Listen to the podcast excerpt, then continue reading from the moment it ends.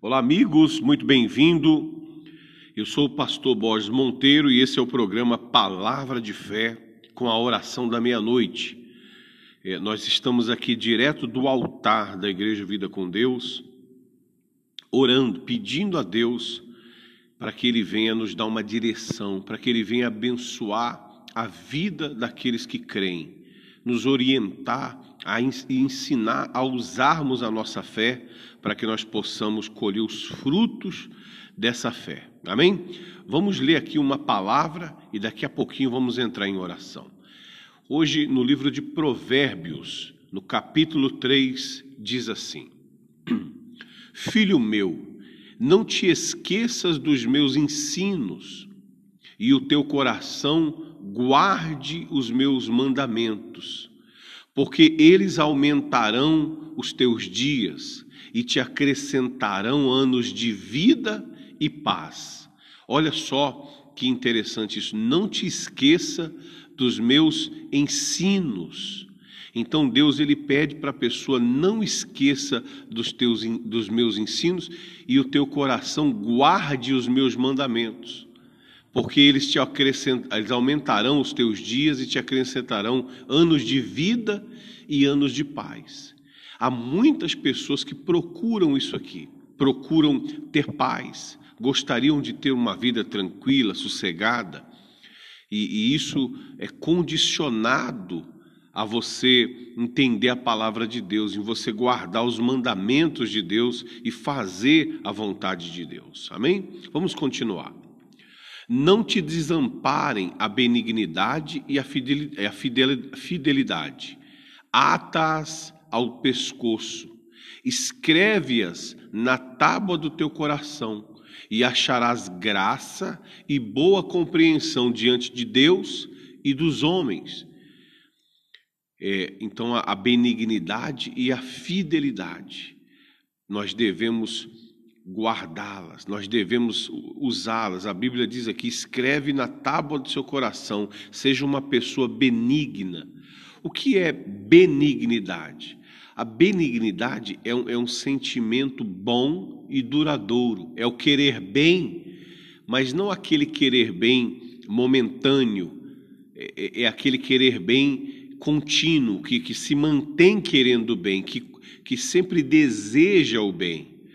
É, e a fidelidade, né? Você vê que guarda isso dentro de você, seja fiel, seja fiel a Deus, seja fiel aos ensinamentos, à palavra de Deus, para que você ache boa compreensão diante de Deus e dos homens.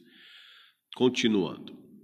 Confia no Senhor de todo o teu coração e não te estribes no teu próprio entendimento. Então confia em Deus e não te estribes no teu próprio entendimento. Quer dizer, você deve confiar, confiar mais em Deus do que no seu próprio entendimento.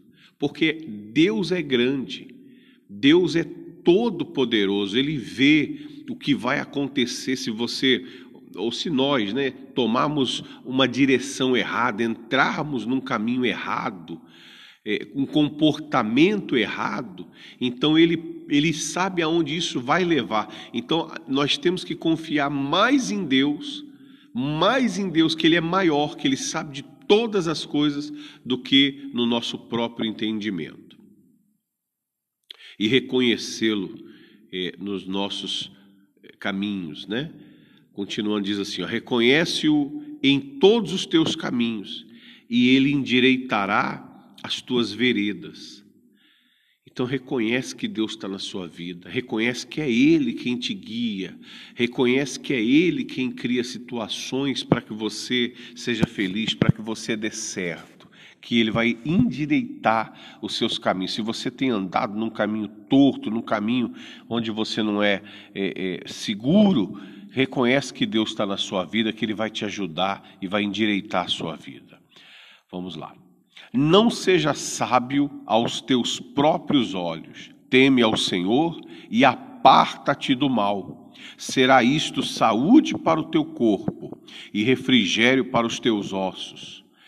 Então, não seja sábio, não se ache sábio.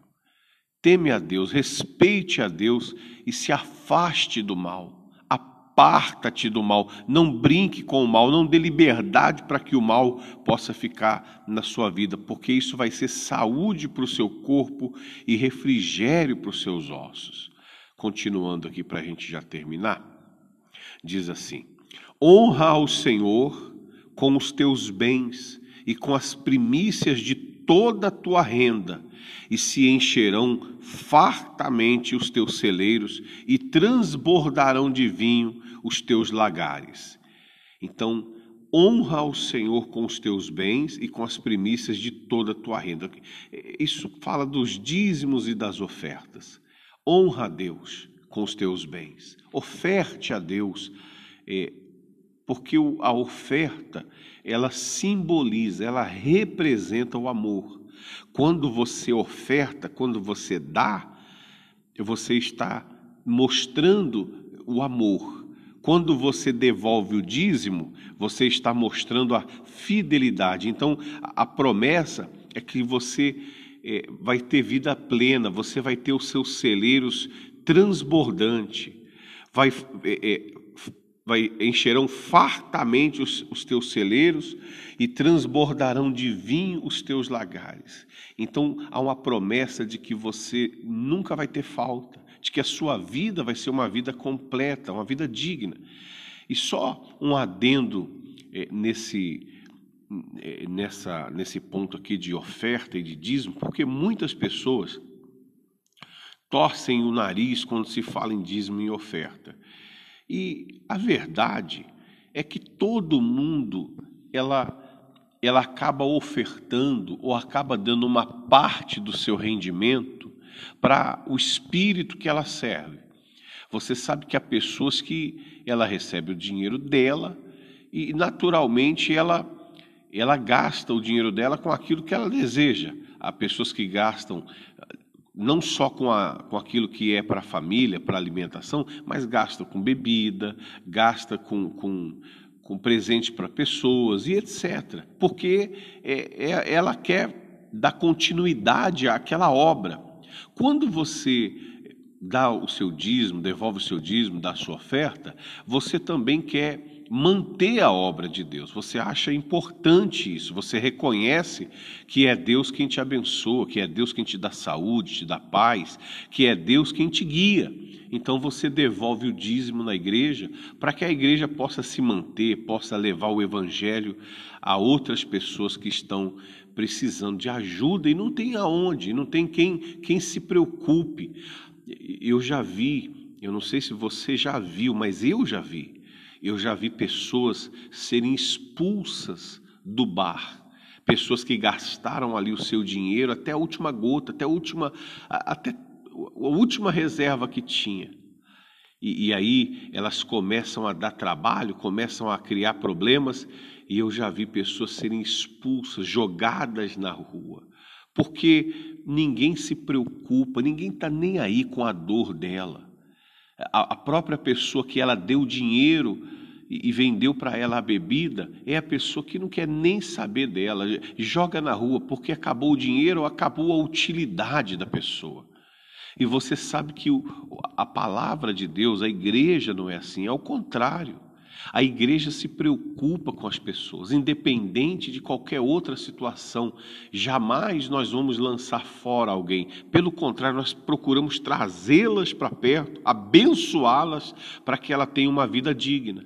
Então, quando você devolve o seu dízimo na igreja, dá a sua oferta, você está cooperando com essa obra. Você está socorrendo alguém. Assim como um dia alguém deu oferta, e por conta dessa oferta, nós estamos aqui. Por conta da oferta de alguém, nós fomos alcançados pelo Evangelho.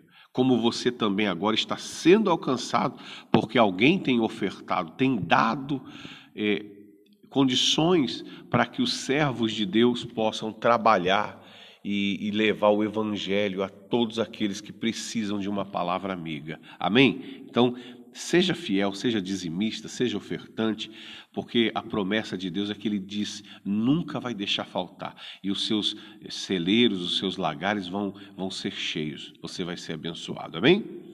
diz assim, vamos lá no 11 agora, 3:11. Filho meu, não rejeites a disciplina do Senhor, nem te enfades da sua repreensão, porque o Senhor repreende a quem ama, assim como o pai ao filho a que quer bem. Feliz o homem que acha sabedoria, o homem que adquire conhecimento, porque melhor é o lucro que ela dá do que o da prata, e melhor a sua renda do que o ouro mais fino. Mais preciosa é do que pérolas, e tudo que se pode desejar não é comparável a ela. O alongar-se da vida está na sua mão direita, na sua esquerda riquezas e honra. Amém? Os seus caminhos são caminhos deliciosos, e todas as suas veredas paz é árvore de vida para os que a alcançam, e felizes são todos os que a retêm. O Senhor, com sabedoria, fundou a terra, com inteligência estabeleceu os céus. Pelo seu conhecimento, os abismos se rompem e as nuvens destilam orvalhos. Filho meu, não se apartem essas coisas dos teus olhos. Guarda a vereda, a verdadeira sabedoria e o bom siso, porque serão vida para a tua alma e adorno ao teu pescoço. Então andarás seguro no teu caminho e não tropeçarás o teu pé. Quando te deleitares, quando te deitares, não temerás. Deitar-te-ás o teu sono e será suave não temas o pavor repentino, nem a remedia dos perversos, nem a remetida dos perversos quando vier, porque o Senhor será a tua segurança e guardará os teus pés de serem presos. Não te furtes de fazer o bem a quem tem direito, estando na tua mão o poder fazê-lo. Amém? Então, veja como que a palavra de Deus nos trata como filhos. Você não deve rejeitar a disciplina quando você é corrigido por Deus e nem ser cansado de ser chamado muitas vezes a atenção, porque Deus ele repreende a quem ama, como o pai é, ao filho que quer bem. Então, a insistência de Deus em te ensinar, em nos ensinar a andar no caminho dele, é porque ele nos ama, porque ele quer bem a gente. Então você deve crer, confiar na palavra de Deus. E, e aqui fala, dá um, uma, uma parte falando sobre a sabedoria, feliz a pessoa que adquire a sabedoria. Não a, a sabedoria das da faculdade ou a sabedoria eh, eh, dos estudos, não, essa daí é normal, isso a pessoa tem que ter mesmo, afinal de contas, quando você vive no mundo, você tem que estar preparado para viver no mundo. Então você adquire conhecimento e sabedoria mundana. Mas aqui fala-se da sabedoria de reconhecer a Deus, de enxergar a Deus nos caminhos, de, de, de reconhecer que é Ele quem, quem abençoa, que é Ele quem dá saúde, que é Ele quem prospera. Você deve reconhecer, você deve perceber isso e lutar para ter a sabedoria que te faz entender a vontade de Deus. Amém? Vamos entrar em oração para que Ele nos abençoe. É momento de oração. Meu Deus querido e amado, em nome de Jesus, Senhor, eu quero te pedir em favor dessa pessoa para que ela possa entender, para que ela possa crer que o Senhor a ama e que todas as palavras que saem da sua boca, todas as palavras que o Senhor diz, são para o bem dos seus filhos, são para o bem daqueles que confiam em Ti. Então, meu Deus, tira todo atrapalhamento, todo impedimento, tudo aquilo que impede essa pessoa de te obedecer, de confiar no Senhor, de crer que o Senhor quer o bem dela. Porque às vezes, meu Pai, é como a gente ouve, há pessoas que elas dizem assim que se se converterem agora, elas não vão poder curtir a vida. Mas o curtir a vida é sempre uma humilhação, uma vergonha. Nunca é curtir numa boa, nunca é curtir em paz, nunca é curtir feliz. É sempre curtir sofrendo, sempre curtir no sentido de embriagar, de prostituir, de não ter compromisso, de não ter responsabilidade. É um curtir irresponsável que causa tanta dor e tanta destruição. Que o Senhor possa fazer essa pessoa entender que o Senhor se importa com ela de verdade, não pelo que ela tem, mas pelo que ela é. E ela é obra de suas mãos. Ela te pertence, foi o Senhor que a fez, foi o Senhor que a permitiu nascer nesse tempo e nessa época. Então, meu Deus, toca nela para que ela possa confiar e uma vez confiando, certamente que ela vai te obedecer. Abençoa essa família, abençoa essa casa, abençoa esse lar.